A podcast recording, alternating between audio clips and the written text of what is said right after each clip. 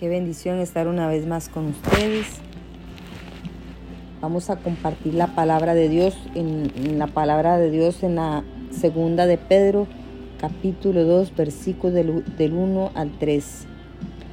Pero hubo también falsos profetas en el pueblo, como habrá entre vosotros falsos doctores que introducirán encubiertamente herejías de perdición y muchos seguirán sus disoluciones por los cuales el camino de la verdad será blasfemado y por avaricia harán mercadería de vosotros con palabras fingidas sobre los cuales condenación ya de largo tiempo.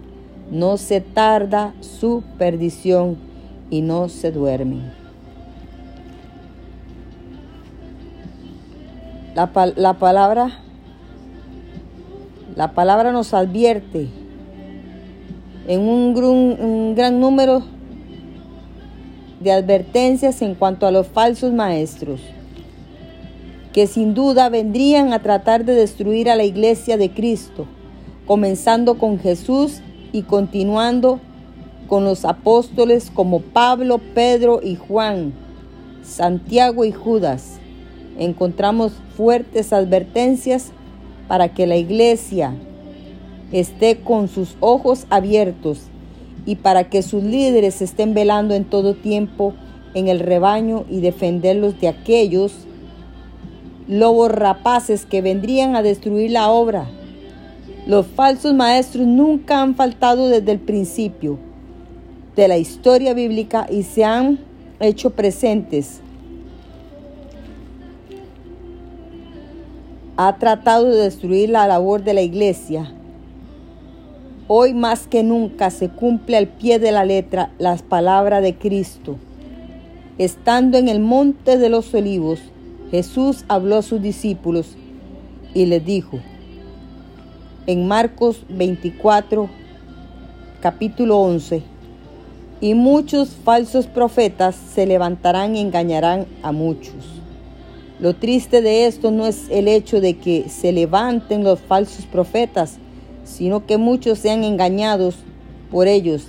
La razón por la que muchos son engañados es porque para poder detectar el falso profeta o falso maestro, hay que estar firmemente parados sobre la palabra de Dios. Se debe tener visión espiritual y el entendimiento iluminado por el Espíritu Santo. Los falsos maestros han sido y siguen siendo engañados por otros falsos maestros y el mismo Satanás desde esta misma manera van en un ciclo de mal en peor engañando a otros a su paso. Dice la palabra en segunda de Timoteo, versículo 3, capítulo 13. Mas los malos hombres, los engañadores, irán de mal en peor, engañando y siendo engañados.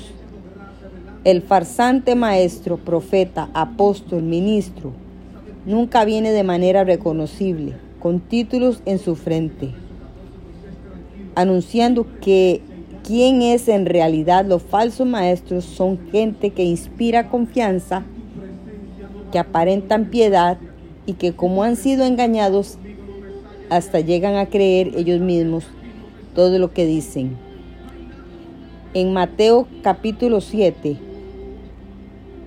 versículo 14, porque estrecha es la puerta y angosto el camino que lleva a la vida, y pocos son los que hallan Guardaos de los falsos profetas que vienen a vosotros con vestidos de ovejas, mas dentro, de, dentro son lobos rapaces, por sus frutos los conoceréis. Cógense uvas de los espinos, higos de los arbrojos. Los falsos maestros entran encubiertamente a la obra disfrazados como apóstoles de Cristo de la misma manera que el mismo Satanás quien en ellos ministran y se visten como ángeles de luz. Y leemos el último capítulo, el último, la última palabra del Señor, Segunda de Corintios capítulo 11, versículo del 13 al 15. Porque estos son los falsos apóstoles, obreros fraudulentos, transfigurándose en apóstoles de Cristo. Y no es maravilla porque el mismo Satanás se transfigura en ángel de luz. Así que no es mucho si también sus ministros se transfiguran como ministros de justicia, cuyo fin será conforme a sus obras.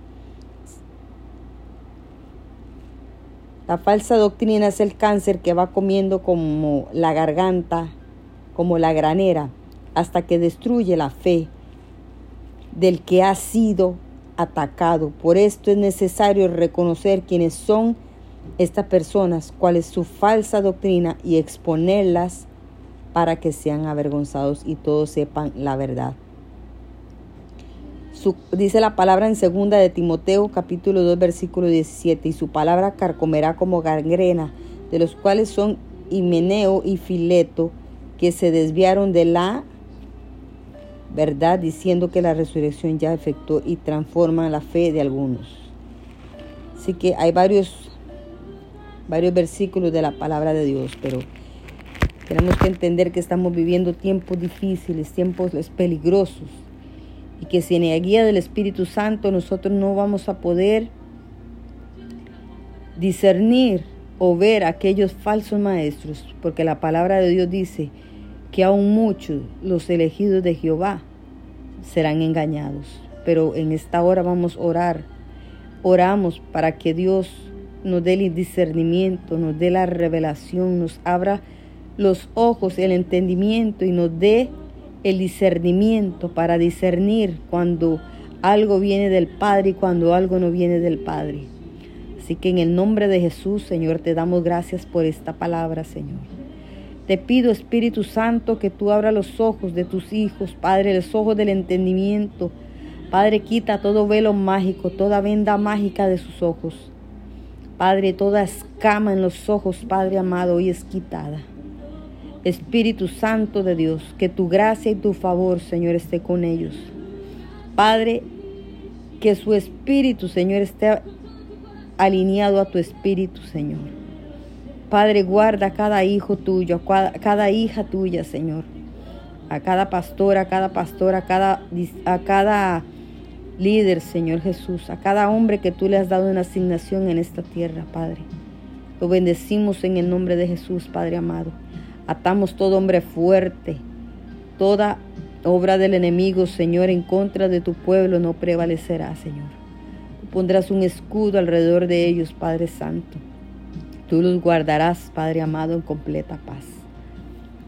Así que les amamos y les bendecimos en el nombre de Jesús. Y recuerda estar alineado a la palabra del Señor, escudriñar la palabra en todo tiempo, en todo momento, y que el Espíritu de Dios sea el que te dé el favor y la gracia de Él para que sigas adelante en lo que el Señor te ha encomendado.